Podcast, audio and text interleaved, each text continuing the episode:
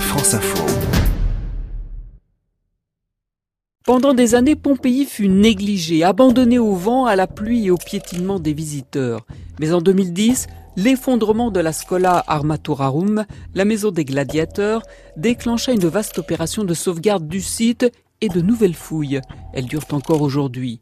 Et ce que les archéologues ont découvert est sidérant, notamment sur la fuite veine des habitants lors de l'éruption du Vésuve en 79. On a retrouvé le squelette d'un fugitif. Ils sont tous surpris à Pompéi par cette pluie de lapilli des pierres ponces. Il tombe jusqu'à 3 mètres d'épaisseur. Jean-Paul Marie du magazine Géo. Cet homme veut s'enfuir. Et en même temps, il est passé au thermopilium, c'est-à-dire son bistrot, pour ramasser la caisse. Donc il a la bourse contre lui.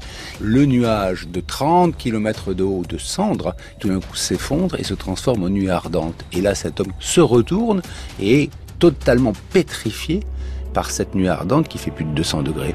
Avec cette découverte, on comprend mieux l'espèce de course désespérée de ce fugitif qui est un des derniers à mourir euh, à Pompéi. Dans les maisons, les scientifiques font réapparaître sur les murs des fresques exceptionnelles aux couleurs vives et au sol des mosaïques intactes.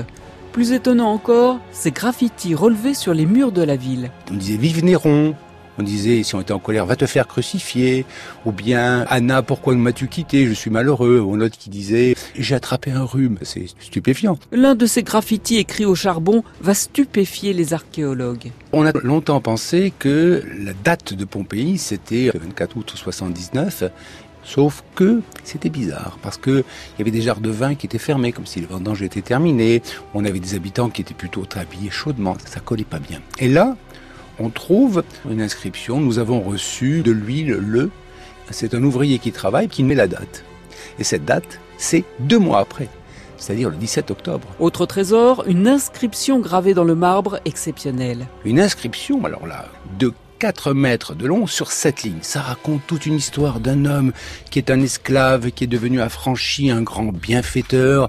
Il a offert un banquet avec 476 triclinia, c'est-à-dire des lits, vous savez, sur lesquels on mangeait. Et puis il raconte aussi qu'il a offert des combats de gladiateurs. C'est un instantané d'une ville évanouie. C'est là la dimension de Pompéi. Jean-Paul Marie du magazine Géo.